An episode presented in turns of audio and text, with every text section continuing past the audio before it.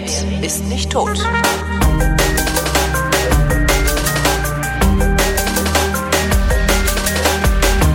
Willkommen zum achten und letzten Teil des Geschichtsunterrichts Spezial zum neuen Buch von Matthias von Hellfeld.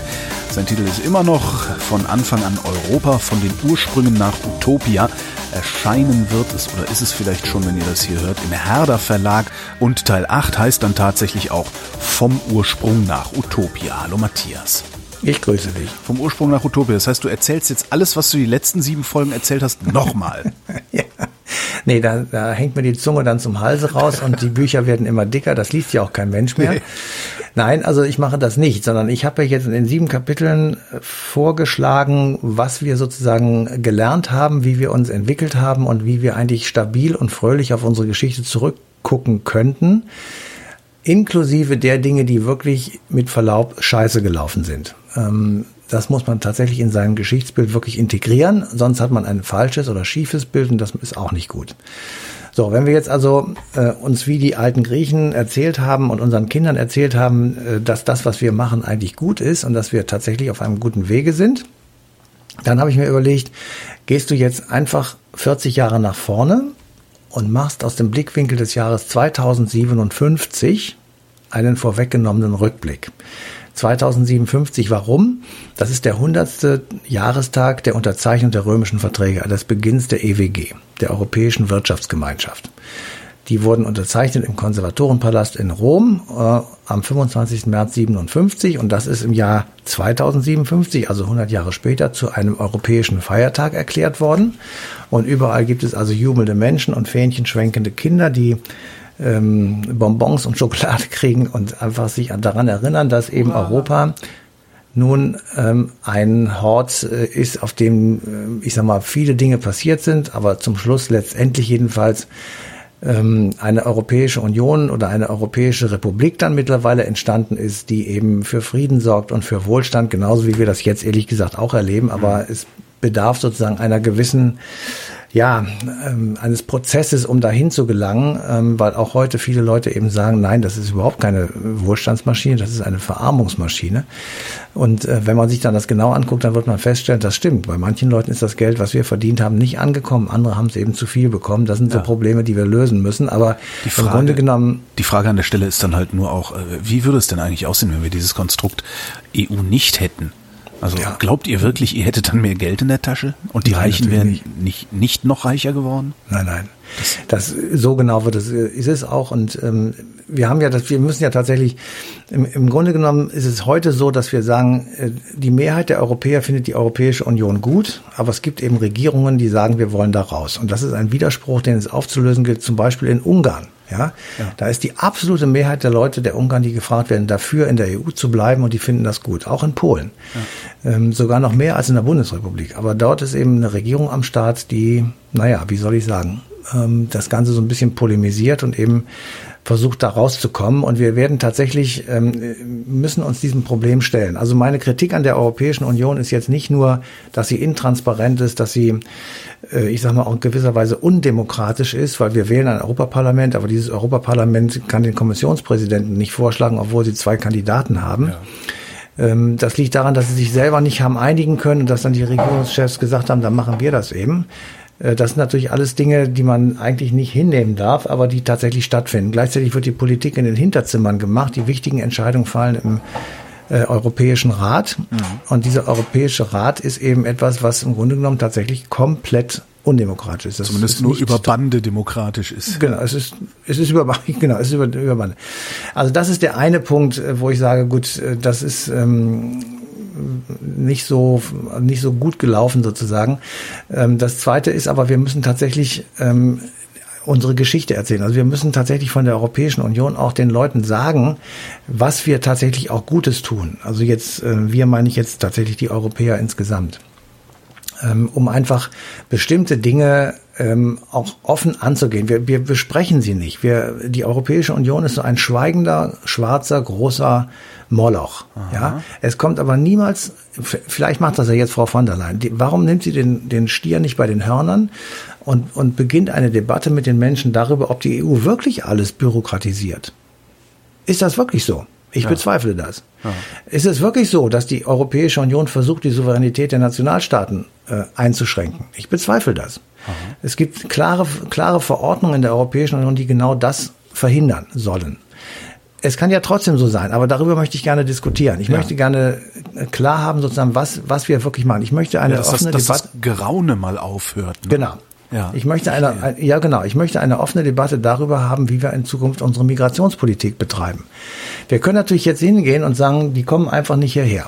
Das ist so eine klassische AfD-Position, die immer sehr witzig ist, weil es fehlt der nächste Satz. Was machen wir denn dann? Der fehlt. Ähm, einfach nur sagen, die kommen nicht hierher, die sollen hier nicht rein, ist kein, es ist keine Politik, das ist Polemik. Ähm, also was machen wir? Wie, wie, wie nehmen wir sie auf? Wo kommen sie hin? Was haben sie für eine Perspektive? Ähm, wie, wie kriegen wir das hin, dass wenn Leute aus Kriegsgebieten kommen, dass sie, wenn der Krieg vorbei ist, tatsächlich auch wieder zurückgehen? Ich sage Stichwort Bosnien-Flüchtlinge, da hat das in Europa wunderbar geklappt. Ähm, es hat natürlich auch Härtefälle gegeben, keine Frage, aber in, der, in 90 oder 95 Prozent der Fälle hat es eben keine Härte, keine Probleme gegeben. Wie machen wir unsere Grenzpolitik? Wie versuchen wir, ich sag mal, äh, die Verteilung der sozialen und finanziellen und, und sonstigen Ressourcen auf diesem Kontinent gleichmäßig und besser zu verteilen. Wie kriegen wir es hin, dass tatsächlich die Lebensverhältnisse so angeglichen sind, dass es überhaupt keine keinen Druck mehr gibt, innereuropäische Migration zu betreiben, sondern dass Leute, die wo auch immer sie sind, glücklich und zufrieden leben können. Ähm, wie, wie kriegen wir es hin, dass ähm, Regionalität eine größere Rolle spielt, dass Leute in ihrer Heimat äh, sich verbunden fühlen, dass sie ihre Sprache dort sprechen können, dass sie eine Zeitung in ihrer Sprache haben, einen Fernsehsender und einen Radiosender oder auch mehrere. Stichwort Vorbild Tirol. Dort geht das wunderbar. Die leben in Österreich und Italien, die Tiroler, und haben eben mit viel Geld der Europäischen Union Möglichkeiten an die Hand bekommen, ähm, ich sag mal, ihre Regionalität, ihre Heimatverbundenheit zu leben, zum Ausdruck zu bringen und sich wohlzufühlen. Das tun sie auch. Das, der Konflikt in Tirol ist gelöst. Jedenfalls bis im Moment. Ja. Also das müssen wir in irgendeiner Form regeln. Wir müssen regeln, wie kommt man in die Europäische Union hinein und wie kommt man aus ihr wieder heraus. Ähm, es, ja. ja, es kann ja nicht sein, dass hat ja das kann ja nicht sein, dass wir einfach sagen, du bist da drin, Punkt. Ja, eigentlich ja schon. Also weil niemand jemals nee. damit gerechnet hat, dass irgendein Land so bescheuert sein könnte, da wieder rauszuwollen. Ja. Gut, aber du musst für diesen Fall eine Regelung ja, haben. Da muss, damit muss klar sein, das kostet Folgendes oder was weiß ich. Mhm. Es muss irgendwie klar sein, damit auch jeder vorher kalkulieren kann, was es wirklich kosten würde, wenn man aus der EU austritt. Ob die jetzt, ob die Briten aus dem, diesen Brexit wirklich durchziehen, werden wir noch sehen. Du glaubst ich bin skeptisch. da immer noch nicht dran, ne? Nee, ich bin da, ich bin skeptisch. Aber gut, ich meine, das ist ja egal, was ich bin. Aber jedenfalls, ähm, es, es ist einfach, ich, ich kann es mir nicht vorstellen, dass das funktionieren wird, was sich da dieser Wahnsinnige vorstellt. Aber wie gesagt, ich bin lernfähig und wir werden uns das ähm, irgendwie angucken. Und wir müssen schließlich und endlich äh, eine Debatte darüber führen, wie wir mit Christen und Muslimen umgehen. Ich meine, beide tatsächlich habe ich genannt mit Absicht. Im Übrigen müssen wir dazu auch mittlerweile die Juden tun, die nämlich in Deutschland nicht mehr so sicher sind und leben können, wie man sich das vorstellt. Mhm. Also wie ist das Verhältnis von uns zur Religion? Was sind wir wirklich noch Christen? Oder sind wir schon so säkularisiert, dass wir das eigentlich nur noch vor uns herschleppen oder hinter uns herziehen, wie auch immer, und dann herausholen, wenn wir meinen, wir brauchen ein Argument oder ein, ein Schlagwort, ein christliches Abendland muss verteidigt werden oder ähnliches. Ähm, oder müssen wir nicht einfach sagen, wir sind schon so weit von diesem Glauben weg und säkularisiert, dass das bei uns auch nur noch eine Minderheit ist? Ich rede jetzt nicht davon, dass viele hunderttausend jedes Jahr aus den beiden Kirchen austreten und dass aber immer noch äh, viele Millionen Mitglied der Kirche sind. Ich geht, es geht jetzt wirklich um die Verwurzelung dieses christlichen Glaubens. Wie weit ist das noch in unserem Alltag, in unserer Gesellschaft verankert? Mhm. Und wie sehr kommt daraus eine Abwehrhaltung oder eine Akzeptanz des Islam? Was machen wir denn jetzt eigentlich mit dem Islam? Wie, wie wollen wir uns, wollen wir uns wie die, äh, wie die Türkenfeinde im Mittelalter unterhalten, in der, oder in der frühen Neuzeit? Äh, da wollen wir wieder von der Türkengefahr reden und wollen wir Geld sammeln, um, um die sozusagen wegzuhalten? Teil der Gesellschaft ist an dem Punkt. Ja, ja aber das, darüber, es kann ja auch sein, dass die Mehrheit der Gesellschaft so denkt. Ja. Ich sage das wirklich wertfrei, aber ich möchte, dass wir darüber reden und dass wir eine Entscheidung treffen. Ja. So, und wir müssen wirklich solche grundlegenden Dinge tun und das müssen wir offen machen. Wir müssen darüber reden und wir müssen auch die Möglichkeit, wie im alten Griechenland, einkalkulieren, dass sie gegen uns ausfällt. Ja. Ja, Aber das es macht ist das halt Wesen wirklich- einer freien Debatte. Es macht halt wirklich niemand. Ne? Also eigentlich ist es, Niemand. diese Debatte muss angestoßen werden aus der Politik. Ähm, aber es passiert irgendwie nicht, sondern es Genau, passieren so komische Sachen wie jetzt, wie jetzt nach diesem, nach diesem äh, Ding da auf dem Frankfurter Flughafen, wo dieser, dieser Typ äh, die, die Frau und das Kind vor den Zug geschub, geschubst Ja. hat. Jetzt will der Bundesinnenminister die Grenzkontrollen zur Schweiz verstärken, weil Ja. der Typ aus der Schweiz gekommen ist. Das Ja. sind so Sachen, das, das ist funktioniert halt alles vorne und hinten nicht. Du hast halt immer, bitte? Ja, das ist Hilflosigkeit, Ja, genau. Ja, anstatt wirklich äh, er hingeht und sagt, so, wir machen jetzt diesen großen Wurf, wir machen jetzt diese Debatte und Genau. ich formuliere meine Thesen mal vielleicht nicht so, dass sie von vornherein ja letztendlich rassistisch sind. Das ist ja, was Mhm. da leider aus dem Innenministerium kommt in den letzten Jahren. Das, das, ja, es Das ist stimmt. Tatsächlich es ist wirklich, schwierig, es, es ist auch wirklich schwierig. Wir wollen das mal klar festhalten. Der Mann hatte äh, psychische Probleme, kommt aus Eritrea. Was wird bei Twitter hervorgeholt? Nicht die psychischen Probleme, nicht der, der Tod des kleinen Kindes und das Leid der Familie, sondern dass er Eritreer ist. dass er eine andere Hautfarbe hat als der Biodeutsche. Ja, dass er ein Afrikaner ist. Ja, genau. Ja, so.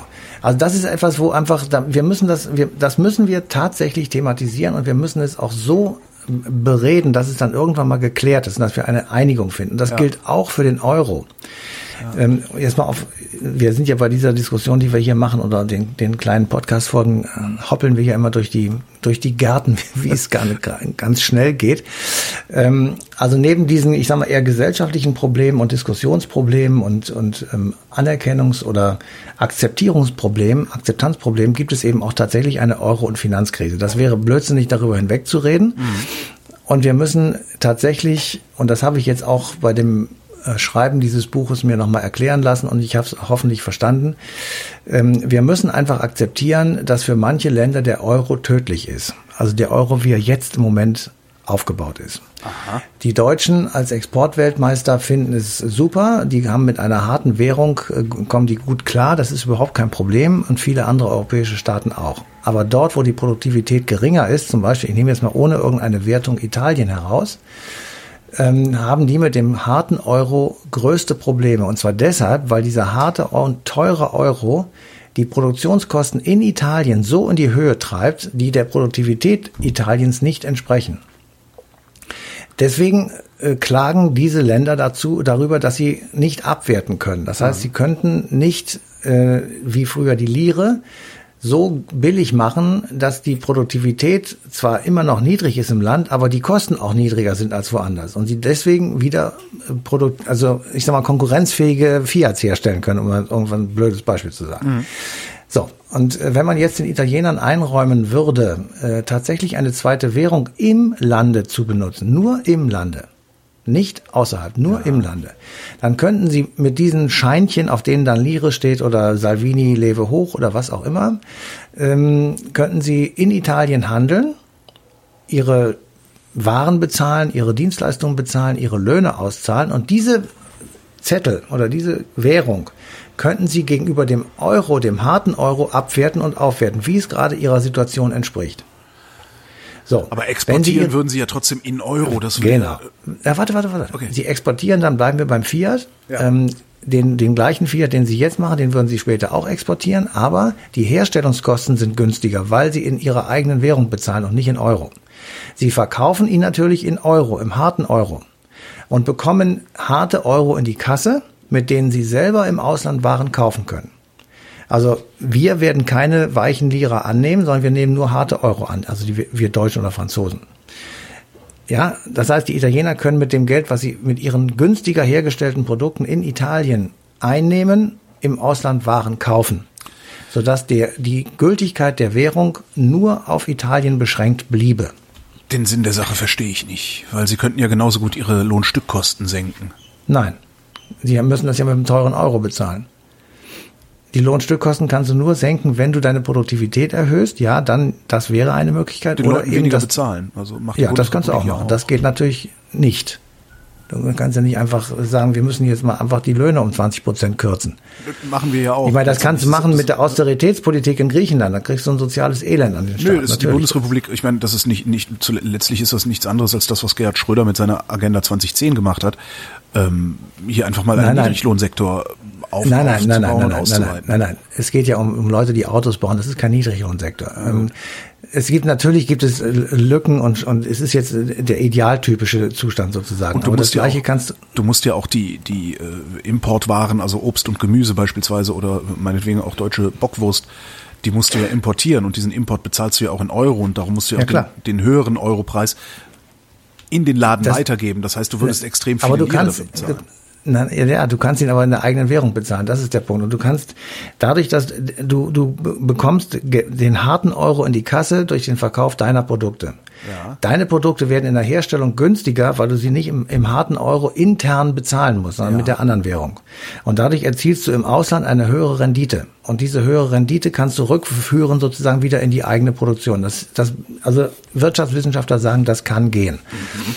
Ähm, ich will auch nur sagen, wir müssen eine Lösung finden und das werden wir auch tun, indem wir einfach zwei Eurozonen einführen im Laufe der nächsten 40 Jahre, die nach diesem Prinzip, ob es genauso ist, weiß ich natürlich nicht, aber nach diesem Prinzip funktionieren. Du hast eine innere Währung und eine äußere Währung. Du hast einen harten Euroraum und einen weichen Euroraum. Und das wird sich irgendwann hoffentlich jedenfalls wieder ausmändeln. Ja, dass eben irgendwann die Produktivität in Italien sich dem annähert, was ich sag mal einfach in, in Frankreich der Fall ist. Mhm. Weil Franzosen und Deutsche haben zum Beispiel überhaupt keine Probleme mit dem Euro, die fahren damit ja gut. Ähm, es ist tatsächlich nur in Anführungsstrichen ein Problem der Randstaaten in Anführungsstrichen, weil die einfach unter anderen Bedingungen arbeiten als wir hier. Und wenn es hier weiterhin so heiß ist im Sommer, dann werden wir das gleiche erleben wie in Italien. Das nur so nebenbei und in Klammern gesagt. Denkst du? Ja unsere Industrie und unsere, unsere Mittelständler, die werden da ja nicht so drunter leiden. Also Italien leidet ja im Wesentlichen darunter, dass sie überhaupt keine Industriestruktur haben. Ja gut, aber wenn du hier, wenn du hier im, im Sommer flächendeckend 40, 45 Grad hast, dann kannst du nicht mehr arbeiten. Ja, das stimmt, dann arbeitest du was langsamer. Ja. Genau, und dann hast du das gleiche Problem. Das ist, ähm, wir wollen jetzt nicht, nicht überheblich sein. Wir, wir sind hier einfach klimatisch begünstigt durch äh, ja. die Lage bisher. Ja. Ne?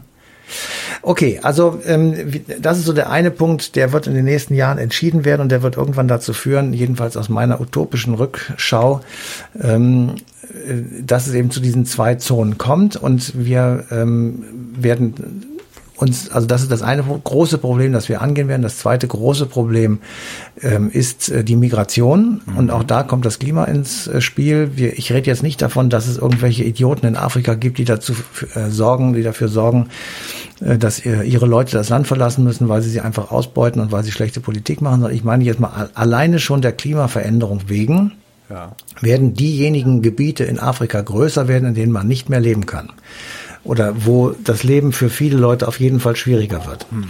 Und deswegen werden viele Leute unterwegs sein und versuchen, woanders hinzugehen, unter anderem auch nach Europa. Und wir müssen einfach irgendetwas tun, um diesen ähm, Zuzug, ich sag mal, in irgendeiner Form händelbar zu machen. Und da müssen wir jetzt auch wirklich wertfrei dran gehen. Das geht nicht darum, dass ich jetzt sagen würde, wir müssen hier eine Festung Europa bauen oder sonst irgendwas, sondern wir müssen irgendwie überlegen, wie wir tatsächlich jetzt diese, diese ähm, Gründe zu, zu gehen vor Ort versuchen zu minimieren. Und da habe ich mir als Vorbild genommen das, was die neue Seidenstraße heißt, also die chinesische Idee, die alten Handelsrouten wieder aufzubauen und mit der unglaublichen Summe von 900 Milliarden Dollar habe ich gefunden, ja alles Mögliche zu bauen von Straßenbahn. ist mittlerweile sogar schon wieder ein bisschen mehr, aber ja. Hm. Okay, einfach eine unfassbar viel, ja. große Summe. Und ähm, wenn man das jetzt mal sich genau anguckt, dann sind die Chinesen ja eigentlich daran interessiert, ihre eigenen Überkapazitäten abzubauen mhm. und die möglicherweise von anderen sich bezahlen zu lassen. Das, äh, da gibt es tatsächlich auch schon Beispiele ähm, dass also Staaten die Schulden, die sie bei China machen können, äh, müssen, um diese Seidenstraßeninvestitionen mitzubekommen, die können sie nicht zurückzahlen und dann kommen die Chinesen an und sagen, das ist eigentlich kein, kein Problem, wir kriegen jetzt einfach deinen Hafen für 99 Jahre überlassen und dann ist die Sache erledigt. Ich wollte gerade so. sagen, oder sie nehmen das Ding direkt Piräus. Ne? Ja, genau. Das Paradebeispiel. Also. Genau, und dann, dann ist es einfach weg und äh, so. Ähm, aber man könnte natürlich tatsächlich sich das zum Vorbild machen, ähm, jetzt etwas verändert noch und sagen, warum machen wir nicht einfach sowas auch für Arabien oder für die arabische Welt oder für Afrika, für Teile mhm. Afrikas? Warum bauen wir nicht dort bestimmte Sachen einfach mit, mit europäischem Geld hin? Wir haben wie die Irren Geld gedruckt und tun es wahrscheinlich immer noch, um irgendwelche Banken zu retten. Dann können wir auch Geld drucken, um irgendwelche, ähm, ich sag mal, Infrastrukturmaßnahmen äh, in fernen Ländern zu basteln, um dort den Menschen ein Überleben in schwieriger Lage zu ermöglichen und einfach Arbeitsplätze zu schaffen, Einkommensmöglichkeiten zu schaffen und so weiter. Das scheitert im Moment noch so ein bisschen daran, dass wir nicht nur das Geld nicht ausgeben wollen, sondern dass wir auch sagen, ja, da müssen dann die Menschenrechte eingehalten werden, da müssen wir äh, gucken, ob äh, irgend so ein Stammesfürst, der sich das alles immer in die eigene Tasche steckt, ob der nicht auch dieses und jene arbeitsrechtliche Vorschriften beachtet und so weiter und so fort. Also da müssen wir im Grunde genommen uns von verabschieden, das werden wir auch tun, mhm. ähm, sondern wir, wir müssen einfach sagen, wir versuchen etwas zu machen, um Leute ähm, da zu behalten, wo es für sie am sinnvollsten ist. Und ich habe das einfach genannt, eine europäische Seidenstraße in Nordafrika. Ähm, und das wird dazu führen und das führt auch dazu, dass ähm, zwar nicht immer alle Leute da bleiben, aber eben viele mehr sich überlegen, das ist eigentlich gar nicht so schlecht hier zu bleiben. Ich werde mich nicht in ein schaukelndes Boot setzen, um übers Mittelmeer zu kommen. Und ähm, damit wird der Flüchtlingsstrom nicht auf Null gehen. Das ist nie so gewesen, aber er wird auf jeden Fall nicht mehr in diesen Schüben kommen. Das sind ja immer so Wellenbewegungen, die sich da ergeben und ähm, im Moment ist es ganz wenig, aber das wird sicherlich wieder mehr werden und dann äh, kommen, kommen einfach diese Probleme zustande, die wir alle kennen. Mhm. So, das ist der, der eine große, die, die eine große Baustelle, die wir angehen werden. Und die zweite große Baustelle, die ist äh, Richtung Russland ähm, zu sehen, also Russland, die Krim und die Ukraine. Ähm, da will ich jetzt nicht im Einzelnen drüber ein, aufgehen und jetzt nicht im Einzelnen nochmal schildern, aber im Prinzip ähm, müssen wir einfach, und das setzt sich dann auch durch, ähm, erkennen, dass das Sicherheitsbedürfnis Russlands durch das Vordringen der NATO gen Westen und der Europäischen Union, äh, gen Osten, Entschuldigung, ähm, gen Osten, ich sag mal, dieses Sicherheitsbedürfnis der Russen ähm, malträtiert wurde und die jetzt einfach ähm, nicht mehr sich so sicher fühlen, wie es vorher der Fall war. Sie sind ähm, eine, eine sehr starke Mittelmacht nach wie vor, aber ich glaube nicht, dass sie noch in der Lage sind, irgendwelche großen Weltkriege anzuzetteln. Trotzdem finde ich, muss, und das wird die auch tun, die Europäische Union gemeinsam mit der NATO eine, ein kombiniertes Sicherheitssystem für Ostmitteleuropa aufzubauen. Ähm, ich halte es tatsächlich für bedenklich, dass äh, die ehemaligen Warschauer Paktstaaten nun samt und sonders in der NATO sind und damit tatsächlich Grenze an Grenze mit äh, Russland bzw. Weißrussland und der Ukraine sind und auch die Ukraine ja unbedingt in NATO und EU möchte. Ähm, da würde ich einfach ähm, eine, eine, eine gemeinsame Sicherheitsstruktur habe ich mir da überlegt, die eben dafür sozusagen gerade steht, dass diesen Staaten, dass die Grenzen vollkommen sicher sind, dass das äh, ein Nicht-Angriffspakt sozusagen, das wird man heute mehr so nennen, aber jedenfalls eine Garantie abgegeben wird für den Bestand dieser ähm, Staaten und die auch dann tatsächlich freie Hand haben, sich ähm, nach Ost wie nach West zu entwickeln. Ähm, es gibt ja in Polen zum Beispiel nicht nur oder auch in Ungarn nicht nur Kräfte, die sagen, wir müssen enger an die EU ran, wir müssen dort unseren Handel treiben, sondern genauso auch mit Russland. Es gibt sehr starke Verbindungen. Selbst in, Ost, in, in unseren ostdeutschen Bundesländern gibt es eben noch alte Strukturen, die, die nach Russland weisen und wo man einfach sagt, wir müssen den Handel mit denen wieder aufbauen und vertiefen, weil wir ähm, da einfach bessere Chancen haben als woanders. Also das könnte man dann in einem Aufwasch sozusagen ähm, mit einer vernünftigen Friedensinitiative lösen. Und das Gleiche gilt auch für das, was in der arabischen Welt für sehr viel Flüchtlinge sorgt. Also wir haben dort ähm, seit dem Auftauchen des Ayatollah Khomeini mhm. ähm, Ende der 70er Jahre des vergangenen Jahrhunderts äh, im Grunde genommen dauerhaften Krieg. Ja. Und äh, das kann man tatsächlich sehr gut vergleichen mit dem 30-jährigen Krieg. Nur dieser dauert jetzt schon 45 Jahre, wenn ich das so, oder 40 Jahre.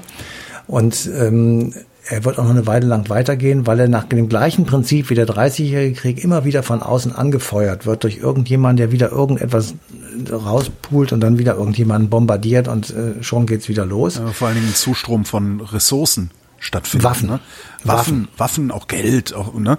Ja. Also alles mögliche an Ausrüstung. Wenn das unterbleiben würde, dann würde sich das sehr schnell erschöpfen und dann so könnte man sie darüber an den Verhandlungstisch zwingen. Aber so ist es. Und wir verdienen also, also das Geld ist mit genau so. Ne? So ist es. Und äh, wir, also es gibt irgendwann den Punkt, äh, dass man dann in Europa sagt, pass auf Leute, wir müssen jetzt einfach mal, mal aufhören, dieses, diesen Konflikt immer weiter mit Waffenlieferungen anzuheizen. Es wird also ein Waffenexportstopp verkündet und der treibt die dann tatsächlich an den Verhandlungstisch, weil irgendwann dann nichts mehr zum Schießen da ist. Das funktioniert aber ähm, auch nur in Kooperation mit Russland, mit China absolut. und mit den Vereinigten Staaten. Und der Türkei. Und der Türkei, ja. So, und, ja, wobei die ähm, Türkei wir, kauft ja auch in Russland von Ja, aber wir, ähm, aber das ist genau das Prinzip und deswegen ähm, bin ich ja so begeisterter Geschichtler und Historiker. Das ist eben genau das Prinzip, was im Westfälischen Frieden gemacht wurde. Mhm.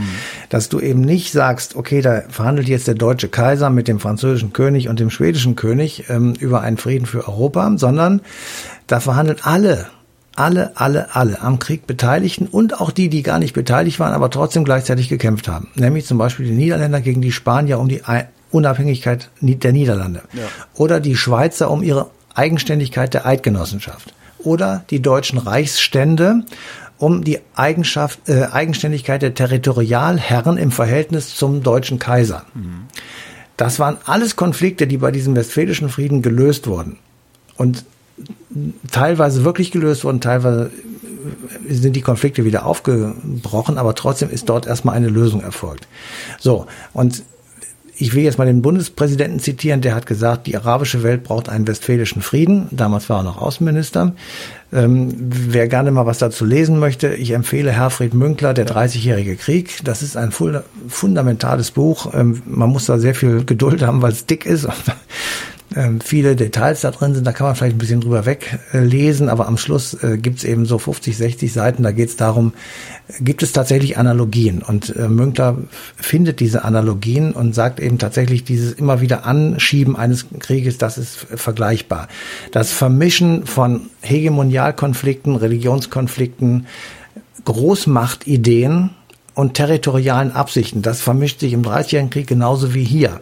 Ja, der Iran-Irak-Krieg ist ein Hegemonialkrieg gewesen. Da ging es darum, wie, wer von den beiden kriegt sozusagen die Oberhoheit über die Ölreserven, wer ist äh, die regionale Supermacht und so weiter. Mhm. Ähm, dann gibt es diese Kämpfe der armen Kurden, die ich wirklich, also was ich auch wirklich furchtbar finde, die seit äh, 100 Jahren darum kämpfen, einen eigenen Staat zu kriegen oder eine größere Autonomie zu bekommen. Die werden von Syrern bekämpft, die werden von Türken bekämpft und die werden von äh, Irakis bekämpft, weil sie in diesen drei Ländern sitzen ja. und einfach ein, ein, ein Kopfkonstrukt sind, äh, auch der europäischen Politik. Also all diese Konflikte werden gelöst und da nimmt man sich jetzt tatsächlich weil ja auch Großmachtdiplomatie ist ja auch etwas, was in Europa erfunden wurde. Da nimmt man sich jetzt zum Vorbild diesen KSZE-Prozess. Ich hatte ja in dem Buch auch beschrieben, dass oder tue das, dass äh, in meinen Augen der Westfälische Frieden die erste KSZE ist, der Wiener Kongress die zweite und die dritte ist 1. August 1975 in Helsinki. Der echte KSZE. Das ist eine echte, genau. Und die machen etwas, was ähm, ich wirklich ziemlich tricky finde. Die haben die Konflikte aufgespalten in drei Körbe. Eins, zwei, drei. Und da liegen Konflikte drin, die sozusagen einzeln für sich verhandelt werden, die aber die anderen nicht tangieren. Also man, man hat sich gesagt, genauso wie ähm, beim Wiener Kongress im Übrigen dass man, und auch beim Westfälischen Frieden, sagt, okay, wir haben eine Unzahl von Konflikten. Und die werden wir jetzt an verschiedenen Verhandlungsorten lösen. Und der, die Lösung des einen Konfliktes darf die Lösung eines anderen Konfliktes nicht behindern. Ja. So, und wenn du das, und dann gibt es aber natürlich noch Konflikte, die ähm, kriegen wir jetzt nicht hin. Dann sagen wir, okay, daran scheitert es nicht, sondern das wird delegiert in eine Folgekonferenz. Das hat man tatsächlich 1648 gemacht. Die letzte Folgekonferenz war 1650.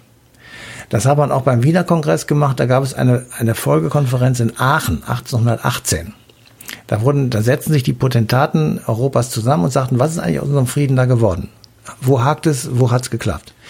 Nur wir reden jetzt nicht davon, ob das restaurativ war oder schlecht oder gut, sondern nur, dass eben diese Kontrollmechanismen ja. eingeführt wurden. Nur wenn man das jetzt auf tatsächlich den, den, den Nahen Osten, also auf Arabien aus, ausrollen mhm. würde und wir gucken uns die Kurden an. Äh, also wir, wir müssten das Problem zwischen Iran und Irak lösen.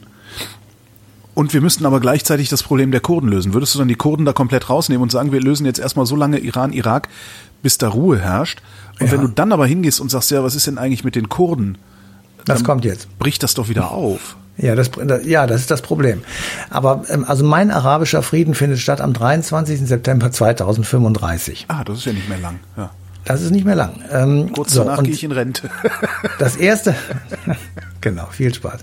Das erste, was da sozusagen als wichtigste Neuerung ist, es gibt Religionsfreiheit, weil ich sage allen, die zuhören und dir und mir und ich sage das immer wieder, der Grundstein für Frieden ist Religionsfreiheit. Ja. Wir müssen wir müssen das akzeptieren, dass Leute religiös sind und dass sie das leben wollen. Sie sind äh, Moslems, Juden, Christen, was weiß ich, völlig wurscht. Diese Religion ist ohne Einschränkung auszuüben. Im Privaten. Alles muss der Staat schützen. Es gibt keinerlei Einschränkungen. Ja. Ähm, diese religiöse Toleranz bekommt auch dort Verfassungsrang in diesem westfälischen Frieden, wo die Scharia die Grundordnung bestimmt. Ja.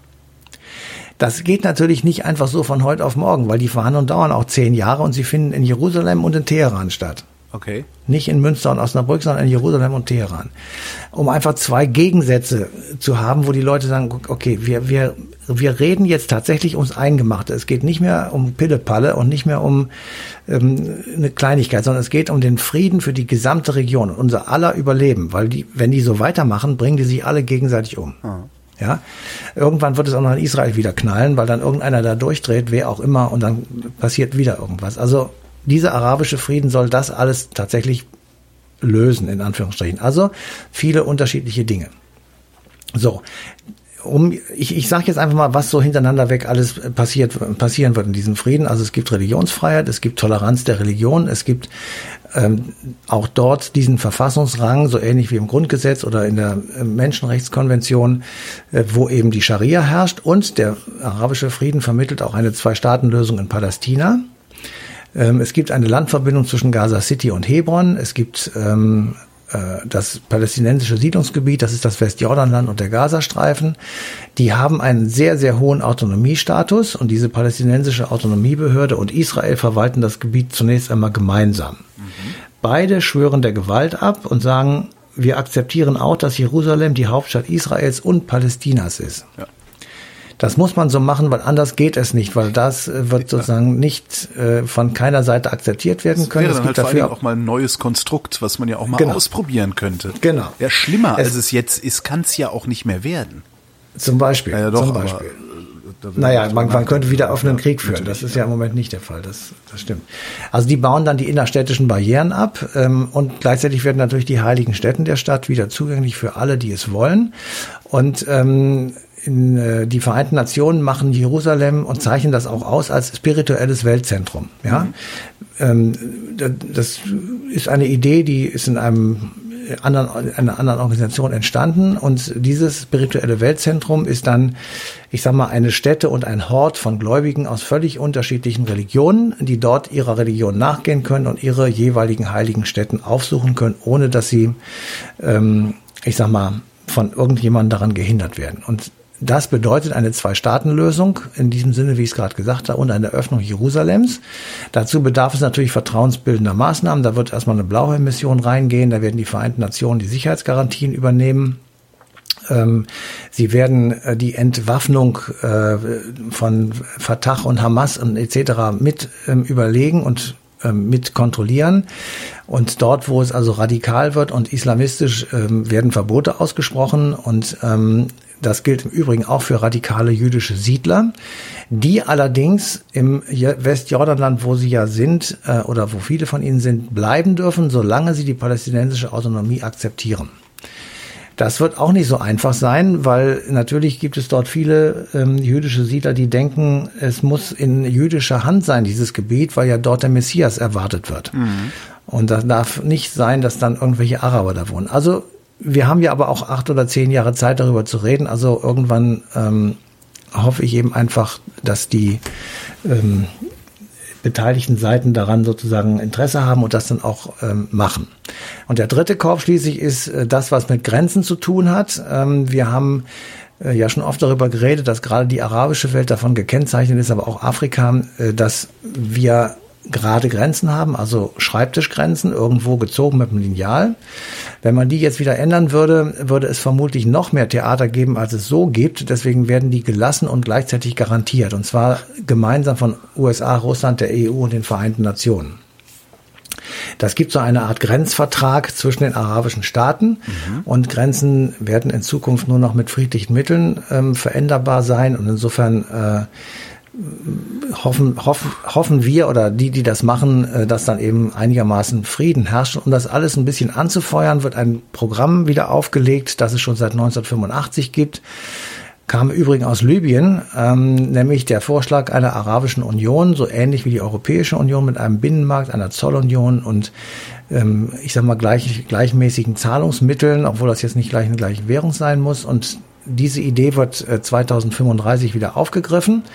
Und die EU unterstützt das, indem sie ein äh, Arabian Recovery Program auflegt, also analog zum äh, Marshallplan in Europa nach dem Zweiten Weltkrieg. Mhm.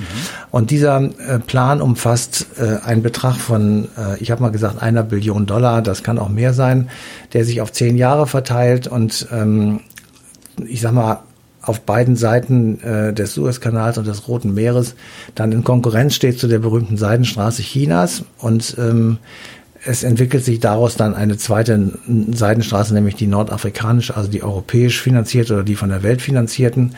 Und ähm, nur damit man mal so Dimensionen hat, die Arabische Union ist etwas so groß wie die europäische, nämlich 500 Millionen Bewohner. Mhm.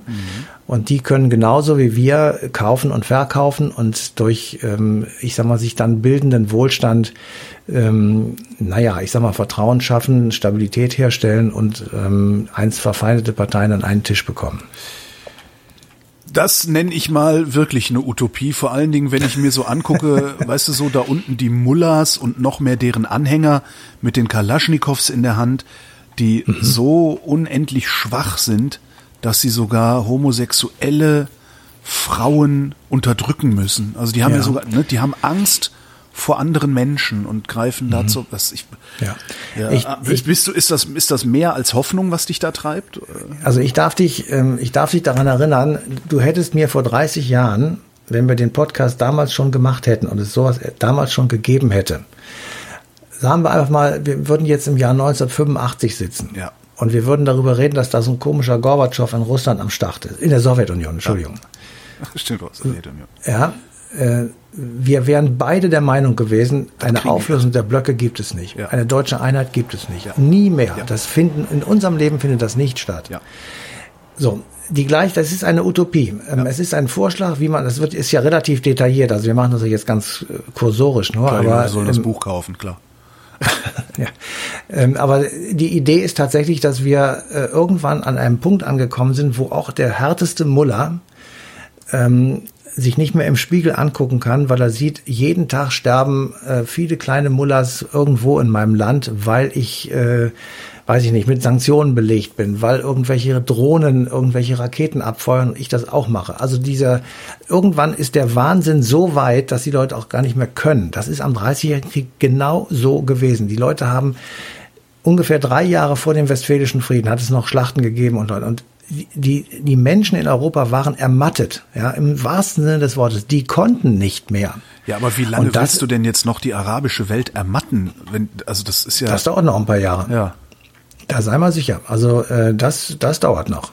Aber es geht ja nur um eine Prognose, um ein Ziel sozusagen. Wo willst ja. du darauf hinarbeiten? Und natürlich ich meine, wir wollen jetzt nicht vom deutschen Außenminister reden oder von irgendwelchen Leuten, die keine richtige Macht haben, aber wenn du irgendwann mal als EU auf die Idee kommst, sowas anzuschieben oder wenn du mal auf entsprechenden Konferenzen solche Utopien mal entwirfst und einfach sagst, wo könnte es denn hingehen und was könnte denn am Ende dabei rauskommen, dann könnte es doch sein, und das ist ja halt die Utopie, ist immer mit könnte und sollte und hätte, ähm, könnte eben sein, dass daraus irgendwie kluge Leute auf die Idee kommen und sagen, ja, also wir sollten das vielleicht einfach mal probieren. Es ist doch mhm. immer noch besser im Frieden mit meinen Nachbarn. Ich muss die ja nicht lieben. Ja, es geht ja nicht darum, dass wir jetzt auf einmal alle Brüder und Schwestern werden, sondern wir, es geht ja nur darum, Frieden zu halten und ja. einfach nur, ich sag mal, Fresse, Fresse halten, ja, und still sein und nicht den anderen totschlagen.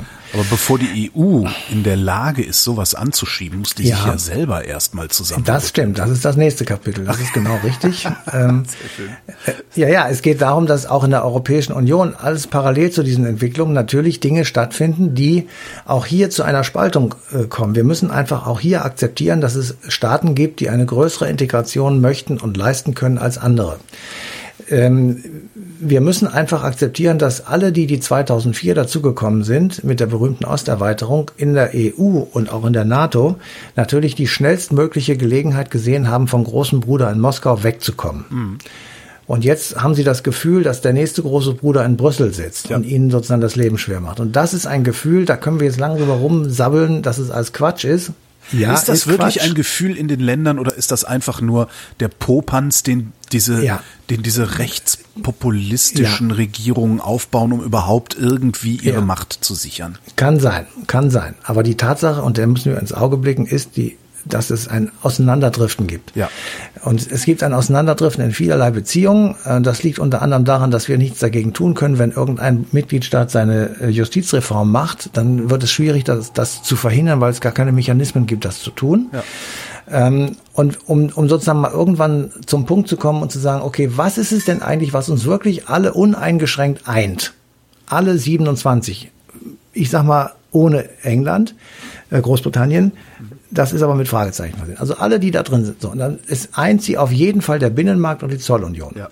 Weil da haben sie alle gesagt, das ist eine geile Idee, das wissen wir seit Karl den Großen, das bewirkt Prosperität und das tut es auch. Mhm. Also es gibt eine Zahl, die ähm, herausgerechnet worden ist von der Europäischen Kommission. Seit 1993 hat es einen Wohlstandszuwachs gegeben von 800 Milliarden Euro in den Mitgliedsländern des, äh, der Europäischen Union. Mhm. So, also das wäre ohne Binnenzölle oder ohne, also ohne diesen Wirtschaftsraum, äh, ohne Binnenzölle und andere Handelsbeschränkungen nicht möglich gewesen werden. Deswegen bleibt er erhalten. Die EU handelt also auch in Zukunft äh, im Namen und im Auftrag ihrer Mitgliedsländer mit anderen, zum Beispiel Mercosur. Als ich das geschrieben habe, war der Vertrag noch nicht unterschrieben. Mittlerweile ist er unterschrieben. Ähm, es gibt den Golfkooperationsrat, es gibt die East African Community und die Westafrikanische Wirtschafts- und Währungsunion. Mit denen werden Verträge ausgehandelt. Da hat man sozusagen einen immer größer werdenden gemeinsamen Markt. Ähm, und der ist viel, viel größer als der der Amerikaner und auch viel äh, kräftiger. Also wir sollten nicht immer so tun, als wenn die Amerikaner die Wirtschaftsmacht Nummer eins sind. Ähm, mal abgesehen von den Chinesen, die ja da immer ein sehr starker Konkurrent sind. Die Europäer sind so schlecht nicht. Sie sind im Grunde genommen nur ganz wenig hinter den Amerikanern. Und wir müssen nicht so tun, als würden wir ähm, völlig vor die Hunde gehen, wenn wir das aufgeben. Also wenn wir sozusagen auch ein bisschen in, in Konflikt mit den Amerikanern gehen, sondern das ist schon ein großer Markt, ein auch wirtschaftlich starker Markt. Also wir haben schon sehr viele Dinge, die wir da auf die Waagschale tun können. So, also dieses, da sind sie sich alle einig, das bleibt. Ähm, und dann gibt es die zweite Frage, wer will denn jetzt, ich sag mal, äh, Hände hoch, wer möchte mehr Integration und wer will sie nicht? Und da ja. ent, entscheidet sich eben, dass es da eben Staaten gibt, die das mehr oder weniger wollen und auch die werden sich trennen und werden sagen, es gibt also die große Europäische Union, die macht die europäische Sicherheitsstruktur mit den Russen zusammen, die macht Grenzsicherung, die macht Binnenmarkt, die macht Zollunion. Und es gibt innerhalb dieser Europäischen Union eine Republik Europa. Republik deswegen, weil sie ähm, ein Rückgriff ist auf das Jahr ungefähr 500, als sich die alten Römer vor Christus, als sich die alten Römer von der etruskischen Königsherrschaft äh, getrennt haben und gesagt haben, wir nehmen unsere Dinge jetzt selbst in die Hand und gründen die Respublika, die öffentlichen Angelegenheiten, eine Republik. So, und diese Republik ist zunächst einmal das alte Kerneuropa wieder, zu dem möglicherweise auch noch Österreich stößt. Ähm, und diese Republik äh, ist ähm, ich sag mal, dadurch, dass sie ein, ein Staatengebilde ist, auf einmal auch in der Lage, tatsächlich selbst Kredite aufzunehmen, also ganz anders handlungsfähig als die anderen mhm. Staaten. Und innerhalb dieser Republik gelten gleiche Abgaben, gleiche Zölle, gleiche Finanzstrukturen, also gleiche, ähm, Entschuldigung, gleiche Ab äh, Sozialabgaben und Steuern. Entschuldigung. Mhm. So, ähm, damit hast du das Problem gelöst und zwar sofort, dass äh, Firmen dorthin gehen, wo sie durch Dumping, äh, Abgabestrukturen in Irland oder sonst irgendwo sich ansiedeln und dort keine oder wenig Steuern bezahlen, aber in Deutschland, Frankreich und dort, wo das Geld sitzt, ihre Umsätze machen. So, jetzt äh, kommt natürlich sofort der Einwand, der ist auch berechtigt, dann gehen doch äh, die großen Firmen BMW und Mercedes sofort aus Deutschland, sprich aus der Republik Europa raus und siedeln in, in Polen an, die nur in der EU sind und die nicht diese gemeinsame Abgabenpolitik betreiben. Und dann ist die Gegenantwort darauf, ja, das werden sie vielleicht tun, ist aber auch sehr schwierig und sehr teuer und äh, muss man sich gut überlegen. Dann jedenfalls wird die Republik Europa Importsteuern ähm, erheben, um das wieder auszugleichen. Und das ist ein, ein probates Mittel, das kann man sehr schnell machen. Das ist auch ähm, kein großer Akt und wird einfach eingezogen und dann ist das Produkt, das Mercedes oder sonst irgendwo in einem Billiglohnland oder in einem, einem Billigabgabenland herstellt, wieder genauso teuer, als wenn sie in Deutschland, Frankreich oder ähm, von mir aus Belgien bleiben würden. Aha. So, und ähm, damit kannst du, wenn du das endlich machen kannst in dieser Republik Europa, ganz, ganz viele Dinge lösen, die heute tatsächlich unser großes Problem sind. Die sozialen Unterschiede und die, die ich sage auch mal, die, die ähm, politischen und ökonomischen Unterschiede kommen auch daher, dass es halt diese unterschiedlichen Abgabensysteme gibt, wo du einfach äh, Firmen sind, ähm, das ist wie Wasser, die gehen dahin, wo die, wo ja, die größte Durchlässigkeit ja, ist, das ist doch klar. Ja. Ja? So, und das musst du aufhören. Das muss sofort gestoppt werden, weil dann, sonst kannst du das nicht steuern. Du kannst nicht eine gemeinsame Wirtschaftspolitik machen. Du kannst keine, ich sag mal, keine vernünftige Fiskalpolitik betreiben. Du kannst ja noch nicht einmal eine vernünftige Finanztransaktionssteuer oder eine Digitalsteuer einführen für diese verdammten Firmen, die irgendwo sitzen auf der grünen Wiese 0,3 Prozent Umsatzsteuer bezahlen und 1 Prozent äh, Einkommensteuer und aber in Deutschland Milliarden verdienen. Ah. Google und Co. So, und das könntest du eben, wenn du eben diese gemeinsame Republik Europa, die im Übrigen am 1. Januar 2040 gegründet wird, ah. ähm, wenn du das dann also hast, dann äh, kannst du von da aus anfangen, äh, den Wohlstand neu zu verteilen und neu zu steuern und auch besser zu verteilen, als es heute der Fall ist. Und ähm, du machst dann sozusagen den europäischen Sozialstaat, du ähm, baust äh, eine gemeinsame Arbeitslosenversicherung auf, du, du egalisierst den europäischen Arbeitsmarkt tatsächlich. Und du machst eine andere Form von Freizügigkeit innerhalb dieser Europäischen Republik. Und du machst im Grunde genommen die Respublica Europaea, also so wie es Cicero 2000 Jahre vorher formuliert hat, äh, lese ich das jetzt vor, dass wir nämlich zusammenkommen in dieser Republik Europa aufgrund einer Übereinstimmung des Rechts, einer Gemeinsamkeit bezüglich des Nutzens. Zitat Ende. Und da hat er recht. Wir haben einen Nutzen davon und ähm, wir können die viele der Probleme, die wir jetzt haben, ähm, in einer Republik besser regeln als in einer Europäischen Union heutigen Zuschnitts. So. Und das wird attraktiv sein für diejenigen, die nicht drin sind. Und wir werden dann nach klaren Regeln, eine zum Beispiel ist, wenn du in diese Europäische Republik eintreten willst, musst du erst einmal natürlich einen Antrag stellen und dann musst du eine, ähm, ein Referendum in deinem Staat machen und dann musst du zwei Drittel Ja haben. Aha. Nicht etwa nur 50,01 wie beim Brexit, sondern zwei Drittel müssen Ja sagen. Und dann gibt es auch klare Austrittsregeln. Also die habe ich jetzt nicht im Einzelnen ausgeführt, aber es ähm, ist eindeutig, dass man da auch wieder raus kann. Und als letztes schließlich ist diese Republik ähm, ein, ich sag mal, Ausdruck des, ähm, der Vorstellung der Republik der Regionen, also ein Europa der Regionen.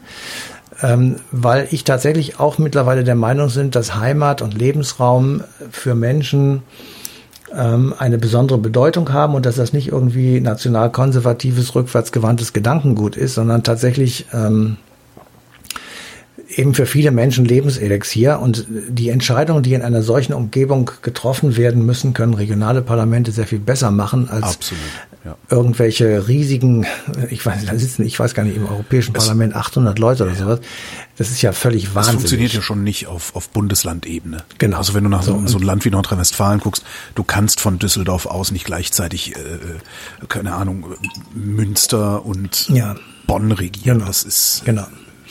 Jedenfalls, ich, also ich habe mal geguckt, ähm, es gibt ja Leute, die sich damit beschäftigen, also Regionalforscher, die haben 70 äh, Regionen in Europa ausgemacht, die also, ich sag mal, abgeschlossen irgendwo sind und die man eben entsprechend in dieses Programm ähm, eintun könnte. Man kann die dann äh, so ähnlich wie in Amerika mit Kongress und Senat und ähm, im, im, also Repräsentantenhaus ja. und Senat und insgesamt dann der Kongress ähm, aufbauen. Man kann die also auch in, in hochdelegieren und damit in größeren Entscheidungen mitspielen lassen. Also das ist alles kein ganz großes Problem, muss man nur organisieren. Und letzten Endes aber kommt dann ähm, eben zustande, dass man ähm, im Grunde genommen eine Republik Europa hat, die viele der Fehler nicht mehr haben kann, also strukturell nicht mehr haben kann, wie wir sie jetzt erleben. Und ähm, ich sag mal einfach, 100, ähm, also wir sind ja im Jahr 2057, 1957 ist Walter Halscher, hatte ich eben schon mal genannt, der erste Kommissionspräsident äh, geworden und ähm, der hat gesagt, wenn man Europisch, Europa politisch einigen wolle, so müsste jede Gelegenheit ergriffen werden, um politische Funktionen der Mitgliedstaaten zu vergemeinschaften. Mhm. Und er fügte hinzu, dass unsere Gemeinschaft per Definition die Verneinung der Hegemonie sei.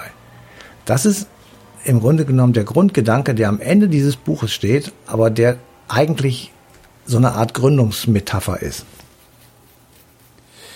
Und damit wären wir am Ende unseres Leistungskurses Geschichte. Vielen Dank, Matthias von Hellfeld. Bitte. Bitte. Das Buch, über das wir die letzten acht Teile geredet haben, heißt Von Anfang an Europa, ist bei Herder erschienen oder wird bei Herder erscheinen, je nachdem wann ihr zuhört und kostet 26 Euro. Und falls ihr zu den Leuten gehört, die aus irgendeinem Grund vorher wissen wollen, wie viele Seiten das Buch hat, 365, nee, 300, 365, 352 sind es. Wir danken für die Aufmerksamkeit.